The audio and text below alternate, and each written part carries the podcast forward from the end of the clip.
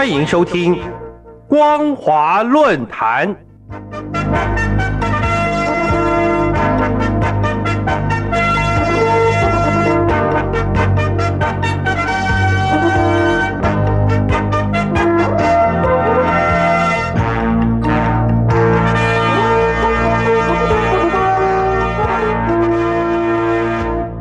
各位听众朋友，大家好，欢迎收听今天的光华论坛，我是兰陵。今天要谈论的主题是无视六四错误，中共专制迫害人权。回顾中国六四天安门事件发生至今已经有三十三年。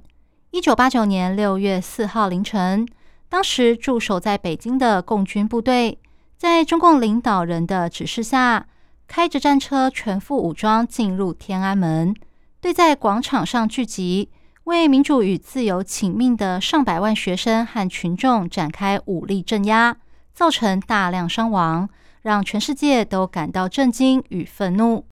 当共军的炮口对准手无寸铁的人民，当学生推着三轮车将伤者送往医院抢救，这些画面历历在目。尽管已经过了这么多年。世人依然记忆犹新。我们都记得一位挥舞着旗子的男子，用血肉之躯阻挡一整排战车的前进。我们更无法忘记许多流血呐喊的无辜身影。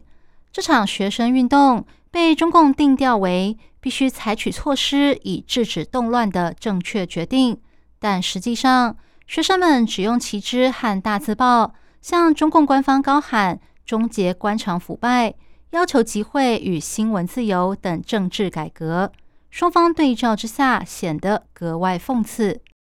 过去三十三年来，每当到了六四，由当年受害者家属组成的天安门母亲运动团体，以及国际上关心中共人权发展的维权组织，都齐声呼吁中共必须坦诚面对六四问题，反省历史错误。并着手进行真正的民主制度改革。无奈，在中共的严密管控下，不但不准官方和民间举行任何悼念活动，在社群媒体平台上，任何和六四相关的内容也都会被删除。追求事件真相的人也遭到监控、软禁或被强行带离北京。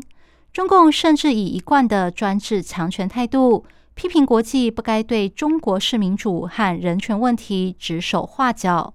中共不愿意面对六四事件，是因为这场学运完全凸显出政权腐败以及专权自义的根本性问题，且中共仍在不断变本加厉残害人权，大开民主自由倒车。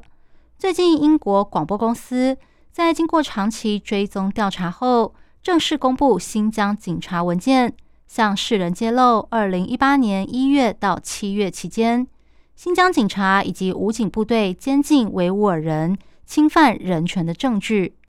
在这份资料中，除了可以看见上至七十三岁的老人、下至十五岁的女孩被关在在教育营中，负责管理的武装警察也被授权可以开枪射杀不服管教的维吾尔人。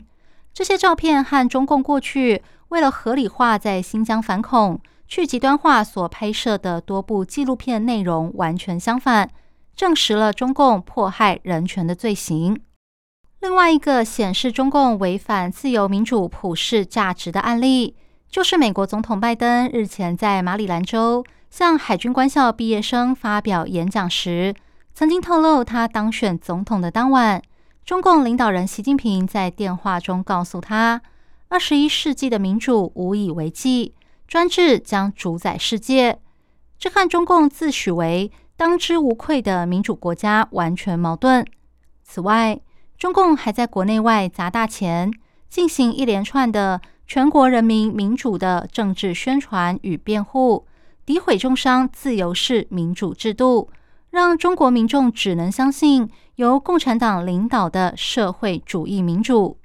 但从结果来看，只讲求党内纪律，缺少客观独立的权力制衡监督机制，中共党国体制下的贪官污吏依然猖獗横行，根本无法靠党内监督机制制止。可见这个专制政党早已陷入困境。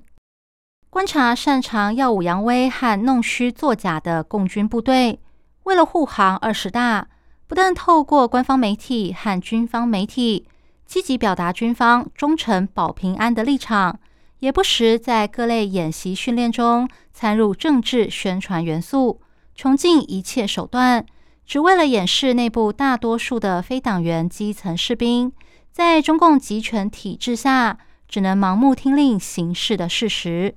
这种百弊丛生的党军关系，证实共军只是一支用来维系中共政权的政党武装力量，却还要不断的规避军队非党化。非政治化的质疑，只会自吹自擂、自欺欺人。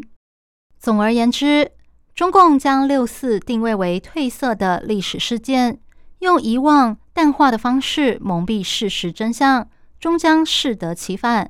在一九八九年六月四号，北京和其他数十个城市发起的群众运动，不会是人民对中共专制政权发出的唯一怒吼。为了稳固政权。中共虽然不惜一切开启全球最大、最严密的监控和政治审查机器，清理、封锁所有不利于统治的人物和讯息，但历史的真相并不会因为执政者刻意的隐藏、掩盖而消失。中共唯有正视、醒思自己的错误，舍弃霸权心态，真诚对待人民。才是回应民众渴望民主自由以及推动民主化制度改革的自我救赎。以上是今天的光华论坛。今天探讨的主题是无视六四错误，中共专制迫害人权。我是兰陵，感谢您的收听，我们下次再会。